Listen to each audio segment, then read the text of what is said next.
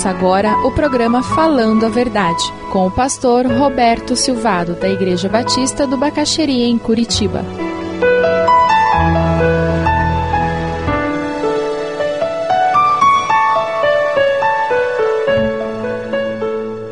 Enquanto nós não entendermos que oração é relacionamento com Deus e é um relacionamento de amor, a nossa vida de oração vai ser tão seca quanto palha e vai ser muito sem graça cá entre nós. E sabe, se você for disciplinado, mas daqueles bão mesmo, for bem disciplinado e conseguir passar um mês fazendo todo dia, sabe o que vai acontecer? Você vai se sentir o bom da história. Eu sou espiritual, o resto não vale nada. Porque Vida de oração que é fruto de disciplina produz justiça própria, que é um dos vírus que acaba com a HD da vida do crente. Justiça própria é a pior coisa que pode acontecer com o crente. Porque daí ele é melhor do que todo mundo e Deus que se cuide, porque ele está chegando lá. A sua vida de oração é um relacionamento gostoso com Deus. Sabe aquele amigo que você encontra, que o assunto não termina? Uma boa amizade é assim: você passa um ano sem se ver. Quando você senta, o assunto corre. Falta tempo para conversar sobre tudo que surge. Conhece? A sua vida de oração vai estar refletindo o que existia no coração de Deus quando ele bolou esse esquema. Na hora em que você dobrar o joelho, foi um sentimento igual. Vai faltar tempo para a gente conversar sobre tudo que eu quero conversar, para eu ouvir e falar. A ideia é resgatar, é trazer de volta para nossa mente, para o nosso coração, valores que a maioria deles nós conhecemos. Mas sabe, é resgatar essa relação com Deus como uma relação de amor, porque é isso que o Pai espera da gente. Foi para isso que Ele nos salvou, para se relacionar conosco. É, você vai saber menos uma notícia. Que diferença vai fazer na sua vida? É, você vai perder alguns capítulos da novela. Já pensou? Você não vai entender o que vai acontecer amanhã. Faz Faz alguma diferença perder um capítulo? Uma semana de novela? Não estou dizendo que é pecado assistir novela. Pode ser uma, uma mordomia meio estranha, mas não tem problema ver novela. O problema é quando você prefere a novela ao teu criador. Aí você está mostrando prioridades erradas. Você prefere ganhar um dinheiro extra com trabalho extra a manter regularidade na sua devoção a Deus. Você prefere ter mais um ministério na igreja, mais uma coisa na igreja, porque aquilo me faz sentir importante, útil, do que concentrar em gastar tempo com Deus. Virtude cristã é equilíbrio. O diabo, quando não gela, não congela, ele torra. Quando ele não segura, ele empurra. O Espírito de Deus veio para nos dar equilíbrio na vida. E uma vida equilibrada, ela está sustentada por amor. Você tem investido tempo para se relacionar com Deus? Tem uma oração aqui que talvez possa ser a sua oração nesse momento. Eu vou ler essa oração. E se ela reflete o que vai no seu coração, quem sabe você pode repeti-la depois. Senhor Jesus, ajuda-me a fazer do nosso relacionamento a prioridade principal da minha minha vida. Ajuda-me a não colocar as atividades e ministérios à frente do relacionamento de amor contigo. Que eu nunca fique tão ocupado com as tuas coisas que eu não tenha tempo para ti. Marta queria que Maria viesse ajudá-la, lembra? Afinal de contas, tinha que ser um jantar dos bons. Jesus estava ali. E Maria ficou aos pés de Jesus. E os mais agitados da vida, aqueles que precisam fazer, adoram esse texto e dizem: Ah, não, que isso. Maria estava perdendo a oportunidade. Quem quer fazer o jantar? Mas Jesus tem uma palavra muito séria para nós, os agitados do século século 21. Maria encontrou a melhor parte. Ele não disse que estava errado preparar a janta, só que naquele momento estava errado. A prioridade estava errada. Aquele era o momento de estar aos pés da cruz. Depois nós podemos fazer a janta. Essa oração reflete o que vai no seu coração? Deus quer primeiro você e depois o seu trabalho. Porque daí o que você vai fazer estará sob a bênção dele, sob a direção dele. Existe um outro fundamento para a vida de oração que o autor coloca, que é nós temos um compromisso absoluto, inegociável, um tempo consistente e significativo significativo, a sós com Deus, em oração ininterrupta. Momentos breves de oração fazem parte da vida cristã, não há dúvida. E nós precisamos disso. Orar sem cessar. O tempo todo eu tenho que estar orando, mandando telegrama para Deus e falando com Deus e buscando ouvir o que o Espírito está dizendo através das circunstâncias. Mas de forma alguma isto substitui o momento da oração em secreto. Sabe aquela oração que Jesus fala, que é muito especial? Mas quando você for orar, vá para o seu quarto, feche a porta, ore ao seu pai que está em secreto. Então seu pai, que vem em secreto, o recompensará. Sabe, leva uma folha de papel, porque na hora que você começar a orar, você vai lembrar de todo mundo que precisa receber uma ligação sua, coisas que você tem que fazer no banco. Não acontece isso com vocês? Há muitos anos que eu oro com uma folha de papel do meu lado. Porque quando vem essa lembrança, eu anoto e pronto, e continuo orando, porque depois eu cuido daquilo. Porque se você não escrever, você vai ficar o tempo todo orando e lembrando, não posso esquecer de ligar para fulano.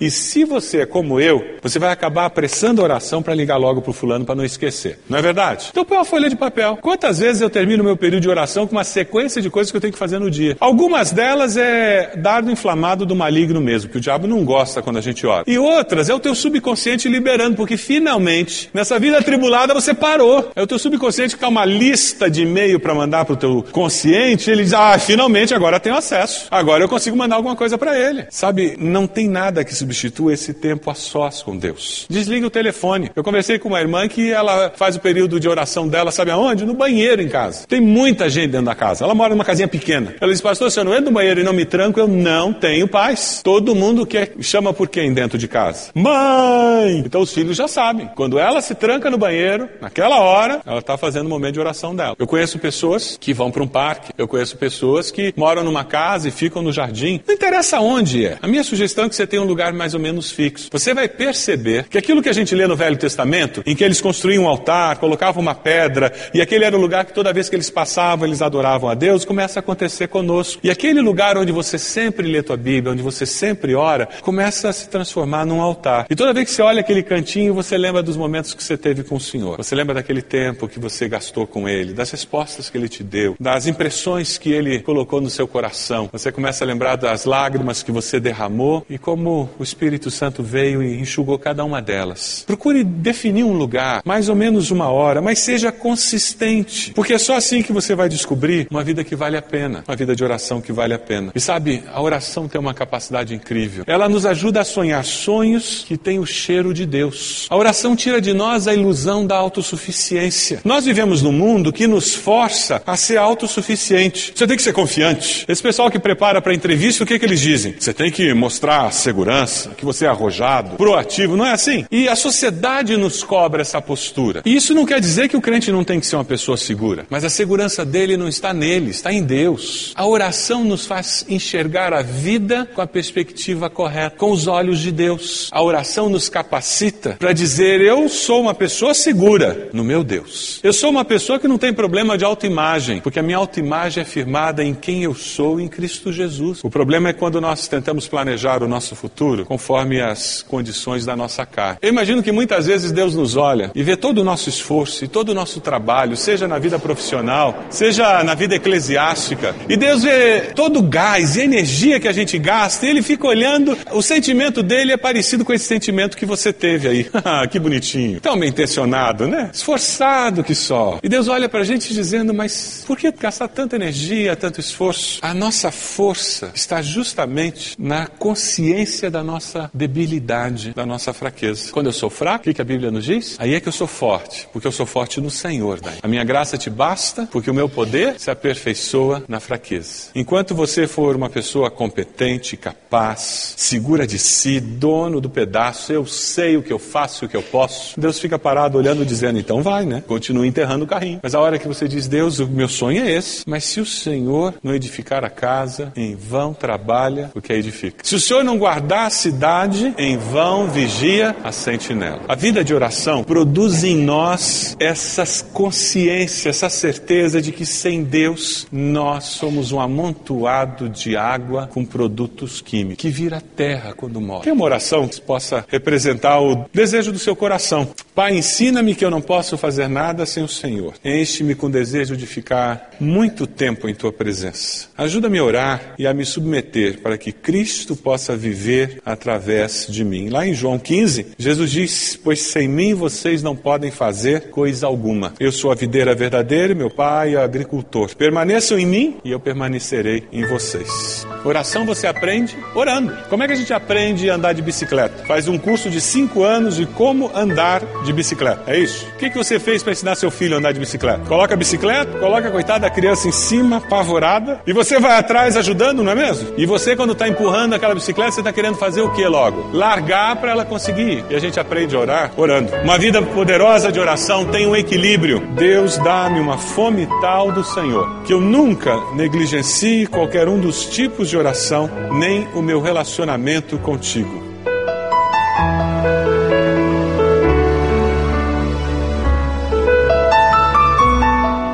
Você deseja adquirir a mensagem que acabou de ouvir, ligue para 41 33630327.